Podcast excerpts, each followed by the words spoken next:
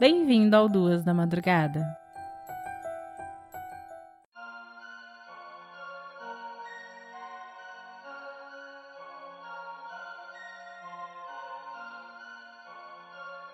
Comprar uma casa é uma grande conquista.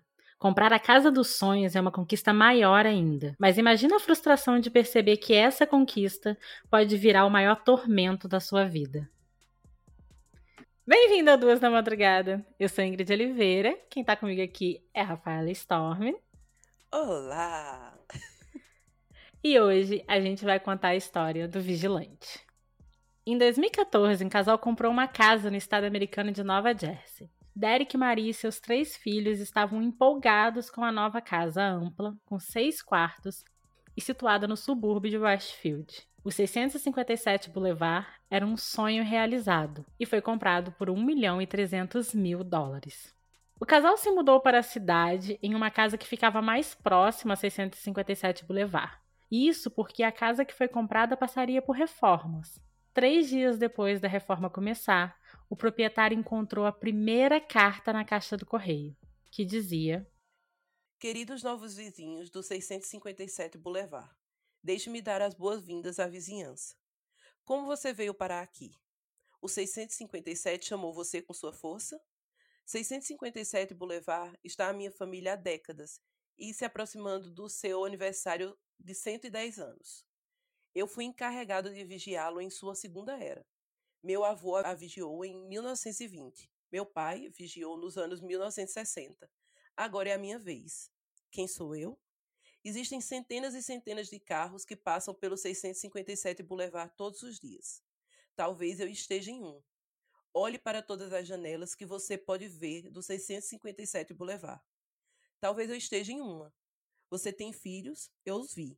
Acho que são três, que contei até agora. Você precisa encher a casa com o sangue jovem que eu pedi? Melhor para mim. Sua antiga casa era pequena demais para sua família em crescimento. Ou foi ganância para me trazer seus filhos? Você conhece a história da casa? Vocês sabem o que há entre as paredes?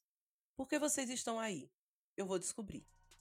Quem enviou a carta se identificou apenas como o vigilante. É claro que eles acharam aquilo muito estranho e Derek entrou em contato com os donos anteriores da casa, os Woods. Esses donos disseram que pouco antes de se mudarem tinha recebido uma carta também, mas tinha sido apenas uma carta em 23 anos que ficaram morando na residência. E como ela não era ameaçadora, não deram muita bola. Derek pensou que poderia ser alguém que tentou comprar a casa e ficou furioso quando não conseguiu mas a casa tinha recebido apenas oferta de duas pessoas. Uma desistiu por problemas de saúde e a outra porque encontrou um lugar que gostou mais. Derek e Maria foram com os Woods até a delegacia e explicaram o que estava acontecendo. A polícia recomendou que o casal não contasse das cartas para ninguém, já que qualquer vizinho poderia ser um suspeito. O casal seguiu com a reforma e frequentavam a casa com certa frequência, para acompanhar as obras, e também levavam as crianças para se acostumarem com o lugar, coisas comuns. Mas nas semanas seguintes, os novos donos continuaram recebendo cartas cada vez mais ameaçadoras. O remetente sabia os nomes de Derek e Maria e detalhes sobre seus filhos, o modelo do carro que a família possuía e quem eram os empreiteiros responsáveis pela renovação do imóvel. Bem-vindos novamente à sua casa, 657 Boulevard. Os trabalhadores têm estado ocupados e têm observado vocês descarregarem carros cheios de seus pertences pessoais. A lixeira é um belo toque. Eles já encontraram o que tem nas paredes, com o tempo eles vão. Na parte que mais assustou Maria, o vigilante fala sobre ter visto um de seus filhos usando um cavalete que estava na casa. Ele é o artista da família? Mais adiante diz: O 657 Boulevard está ansioso para que você se mude. Já se passaram anos desde que o sangue jovem governava os corredores da casa. Você já encontrou todos os segredos que ela guarda? O sangue jovem vai brincar no porão. Ou eles estão com muito medo de ir até lá sozinhos? Eu teria muito medo se fosse eles. Fica longe do resto da casa. Se você estivesse lá em cima, nunca os ouviria gritar. Eles vão dormir no sótão? Ou todos vão dormir no segundo andar? Quem tem os quartos da frente para a rua? Eu saberei assim que você se mudar. Vai me ajudar a saber quem está em qual quarto. Assim posso planejar melhor. Todas as janelas e portas do 657 Boulevard me permitem observá-lo e rastreá-lo enquanto você se move pela casa. Quem sou eu? Eu sou o vigilante. E eu estou no controle do Boulevard 657 há quase duas décadas. A família Woods entregou a vocês. Era hora deles seguirem em frente e gentilmente venderem quando eu pedi. Passo muitas vezes ao dia. 657 Boulevard é o meu trabalho, minha vida, minha obsessão. E agora você também é, família Brodos. Bem-vindo ao produto de sua ganância. A ganância foi o que trouxe as últimas três famílias ao 657 Boulevard. E agora trouxe você até mim. Tenha um feliz movimento no dia. Você sabe que eu vou assistir. Derek estava apavorado com aquilo. Instalou câmeras pela residência e passou várias noites escondido no escuro, observando, tentando encontrar alguém os vigiando. Ele também criou um mapa com todos os vizinhos da rua, em que analisava possíveis lugares que podiam ter a visão do cavalete na varanda ou poderiam escutar Maria gritando por seus filhos. Um detetive particular foi contratado para analisar algum dos moradores que os Brothers acharam suspeitos. O vizinho mais investigado foi Michael Langford. Ele tinha uma boa visão da varanda onde estava o cavalete citado em uma das cartas, e era conhecido por alguém que ficava andando pelo bairro observando as casas. Ele foi chamado para conversar com a polícia, teve seu passado investigado pelo detetive particular e até confrontar uma pequena amostra de DNA que foi encontrada em uma das cartas com a sua irmã mas nada foi encontrado e eles deixaram de ser suspeitos. Um dos agentes contratados concluiu que o escritor poderia ser uma pessoa mais velha, provavelmente de baixa renda, por escrever constantemente críticas aos mais ricos em suas correspondências, que poderia estar com ciúmes da família por comprar uma casa pela qual ele nunca poderia pagar. Os Brothers chegaram a abrir um processo contra os donos anteriores, os Woods, alegando que eles tinham omitido todo esse problema que rondava a casa. Entretanto, perderam o processo, já que o juiz entendeu que não tinham que contar, uma vez que os Uds receberam apenas uma carta em 23 anos e sequer jogaram essa carta ameaçadora. Depois que o processo se tornou público, o caso chamou ainda mais atenção e vender a casa ficou ainda mais difícil. O casal decidiu então dividir a área da propriedade em duas menores e assim descaracterizar o 657 Boulevard e tornar as propriedades mais baratas e fáceis de vender mas o Conselho de Moradores do bairro negou a liberação para que isso fosse feito, alegando que existia um tamanho mínimo exigido para as propriedades do bairro e o tamanho dessas duas propriedades seria muito menor. Em 2016, conseguiram alugar a casa para uma família que fez um acordo com o casal. Caso eles se sentissem ameaçados, poderiam sair da casa a qualquer momento. Duas semanas depois, uma carta chegou. A carta falava sobre a casa ter sido defendida por um exército de um ataque e continuava com um tom ameaçador. Talvez um acidente de carro, talvez algo tão simples como uma doença leve que parece nunca ir embora, mas faz você adoecer dia após dia.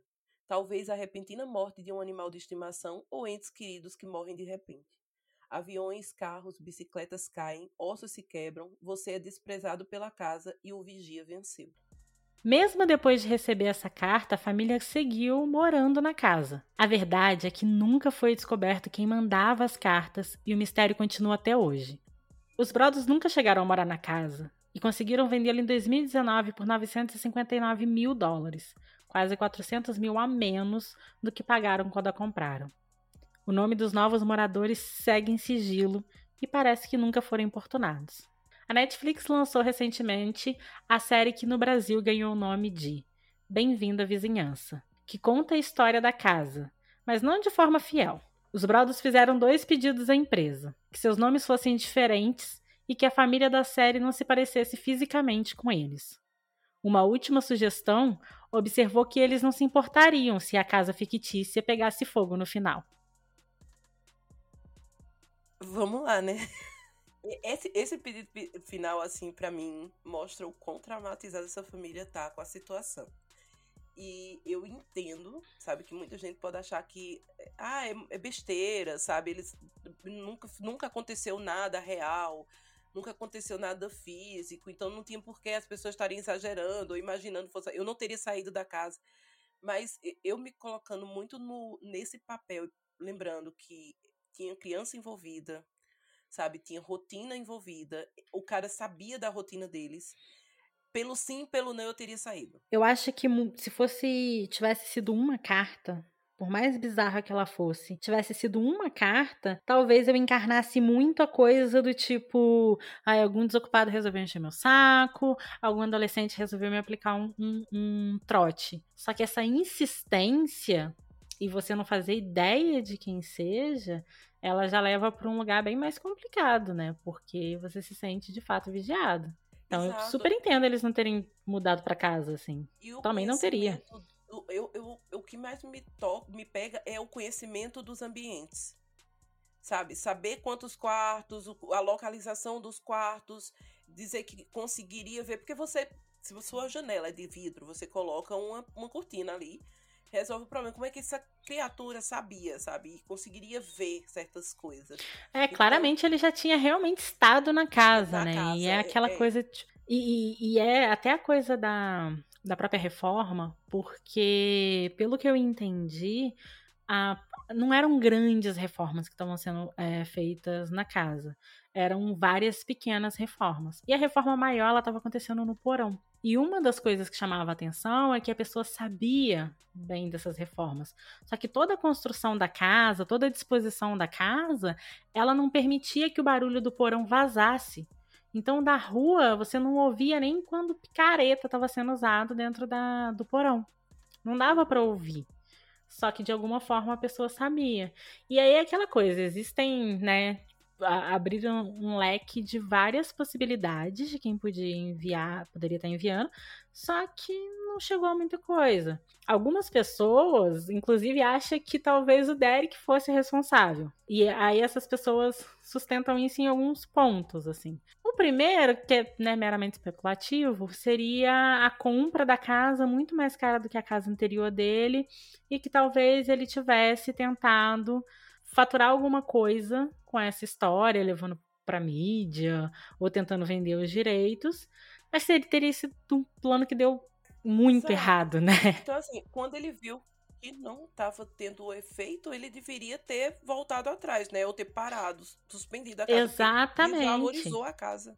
E até por primeira obra que saiu em relação a essa história, ela é um filme e a família não recebeu nada pelo filme. Eles até entraram na, na, justiça quando o filme saiu, só que foi considerado que, apesar de ser baseado no caso, o filme não, não contava a história da família, ele tinha mais elementos ficcionais, então a família não recebeu nada por isso. E outra coisa que o pessoal sustenta é porque quando o conselho de moradores ele não permite que a casa seja dividida, o Derek ficou furioso. Era meio que a única saída que ele estava vendo. Quando ele ficou furioso, todos os vizinhos receberam uma carta. Uma carta, sabe, muito furiosa, uma carta xingando.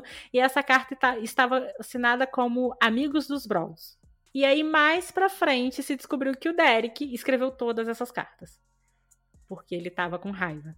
Entendi. Mas olha só, é, tem uma série de, de, outros fatores também que a gente vai le levantar algumas possibilidades, né?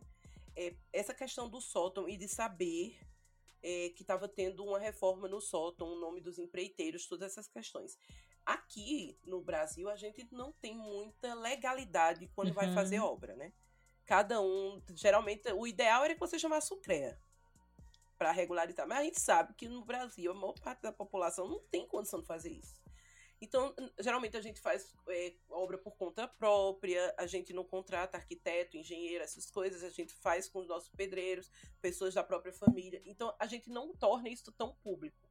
Só que nos Estados Unidos, eles têm uma série de regras para você fazer qualquer tipo de reforma. Se você vai abrir uma janela, inclusive uma porta, ou derrubar uma parede, você tem que pedir permissão é, na prefeitura. E o empreiteiro, ele é, é, é outro ponto-chave nisso, porque algumas pessoas desconfiaram que talvez fosse alguém da equipe da reforma que começou a, uhum. a jogar um trote ali. E aí isso foi por conta de, tipo, seja vizinho. Basicamente fica claro que era alguém que ou queria parecer isso, ou que foi conhecendo a família.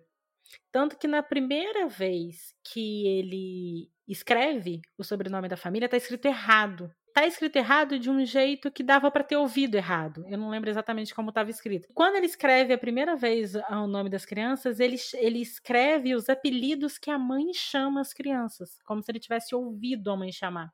Então ele não sabia de fato ainda o nome e sobrenome, que ele sabia o que ele tinha ouvido dela. Então parecia que era alguém que estava ouvindo. E é o empreiteiro também que aponta para esse vizinho que acabou sendo investigado. Ele aponta tanto para esse vizinho como para os vizinhos de trás, porque ele comenta que um dia ele comenta com o Derek, olha, os seus vizinhos de trás, eles estão com as cadeiras da varanda todas viradas para sua casa e não para frente da casa deles. Eles estão ficando, eles estavam sentados ali com as cadeiras viradas para sua casa e era uma varanda que daria para ver ali onde estava o cavalete, a coisa toda, mas também não foi muito, não foi muito à frente, até porque, né, era só outra suposição. E para mim, a suposição que me pareceu mais esquisita é de um rapaz que um dia ele estava em frente à casa e a polícia tentou rastrear o carro dessa pessoa que ficou parada ali e chegou até a namorada dele que era o dono do carro. E basicamente o que ela disse Hum, foi nada que ajudou, mas ela disse que ele estava jogando um jogo, que ele estava muito aficionado nesse jogo, que nesse jogo ele era um vigilante. E aí algumas pessoas acreditam que era ele, por conta disso. É. A gente, eu acho que vai continuar todo mundo Sim. em dúvida. Tem, é a família, a primeira família da casa também me gera algumas Sim. desconfianças, porque eles disserem que só receberam uma carta, eu acho assim, conveniente. Mas para mim eu acho que faz sentido, Sabe? porque se alguém resolveu, per... tipo assim, talvez a ideia pode ter partido daí, sabe? Dessa primeira carta. De, tipo, mandou a carta para eles ali, não deu em nada, tentou mandar a carta para os vizinhos. Mas também acho que possa ser alguém da própria família, entendeu? Da família da, prim da primeira, dos primeiros proprietários. Eu, eu não sei, gente. Sim. Fica muita coisa assim no ar. A gente não, não tem condições de é, é acusar ninguém, tudo parte de, de, ideias, né? E de possibilidades. Mas, né? E eu achei interessante a polícia ter se envolvido, porque a gente vê muito caso de que tem provas a mais, de que casos são mais concretos e a polícia não se envolve. É uma região de pessoas ricas, né? Isso já coisa muito. E, e o o Derek em si, ele conhecia pessoas muito influentes, tanto que esses investigadores que ele contratam são de dentro do FBI, porque eram pessoas que ele conhecia. E querendo ou não, foi com muita insistência da família qualquer movimento da polícia. E a polícia em si sempre teve um, movimento de: olha, não, não dá para descobrir quem é, sabe? Não tem muito o que fazer. Porque nada tá, tá acontecendo Exato. aqui. Eu acho que a gente só vai saber quem foi se em algum momento, sei lá, quando tiver para morrer, num rompante de tipo, ah, vou explanar essa merda aqui. Vou, vou pegar meus 15 minutos de fama. Quem escrevia resolver contar. Exato. Pois é, gente. Eu, a, a, própria ideia da polícia de dizer que foi alguém de classe média, baixa, que não tinha condição de comprar a casa, sabe? Toda a chegada ali do, do investigador é muito boa, porque ela tira para todos os lados. Porque ele também fala que é uma pessoa letrada Exato. e que comete pequenos erros de propósito e que é uma uma pessoa culta, uma pessoa. Então, é, é bem atirando pra, pra uma vizinhança inteira, sabe? É assim, vou dizer todas as possibilidades e vocês escolhem a que vocês querem acreditar, mas a gente não pode provar nenhuma. Mas então era isso, né? A história a gente trouxe porque a história tá em alta aí por causa da série. E algumas coisas estão diferentes da história original, então achei importante trazer a, a história original. E assim, mais um episódio que a gente acaba com medo de morar em certos lugares, né? Então. São medos reais agora. Mas é isso, gente. Até a próxima. Siga o Deus da Madrugada em todas as redes sociais. Um beijo. Um beijo.